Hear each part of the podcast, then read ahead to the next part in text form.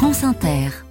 6h19, on passe à l'esprit d'initiative. La chronique se propène autour de Lyon cette semaine. Bonjour Cécile Bidot. Bonjour. Ce matin, nous allons à Saint-Fond, où une association a mis en place une auto-école sociale. Oui, cette association, cette innovation et développement. L'une de ces innovations, c'est donc, dès 2006, la création d'une auto-école réservée à des personnes très éloignées de l'emploi et pour qui le fait de ne pas avoir le permis est un frein pour trouver du travail.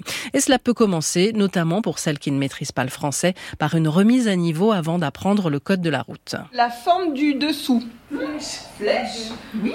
Comment on l'écrit? Jalila, 36 ans, assiste à son premier cours. Les Français euh, de l'école de la route, c'est un peu différent par rapport quand on parle.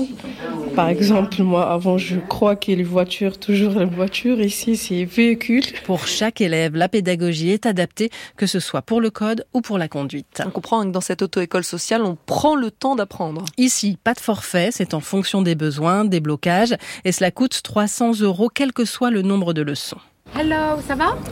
Manel Taleb Hassen, la monitrice, accueille Vincent pour sa 68e heure. J'ai vu que tu avais fait un examen blanc.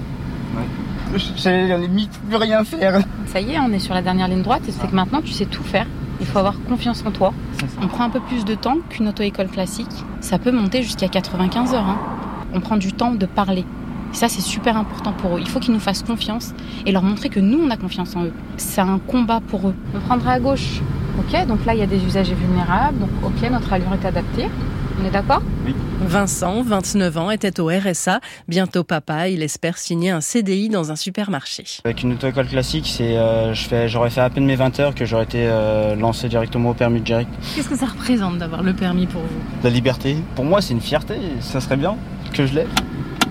Merci Vincent. Bon, vous avez réussi sous l'œil du micro de France Inter, donc vous réussirez l'examen du permis. Oui, il n'y a pas de raison. Je vous donnerai les résultats. Ah, j'ai la, la, sécurité enfant. Ah, bah, vous voulez que vous restez avec nous On a bien aimé ces histoires de micro là. Le taux de réussite au permis est d'environ 50%, la moyenne du département du Rhône.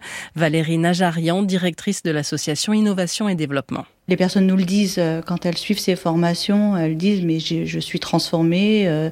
Aujourd'hui, j'ai plus peur de faire les choses par moi-même. C'est aussi de l'émancipation. Et parfois, c'est le premier examen de leur vie qui est réussi. 80% des élèves qui réussissent trouvent un emploi dans la foulée. Voilà donc une auto-école bien utile et bonne nouvelle pour Vincent qu'on vient d'entendre.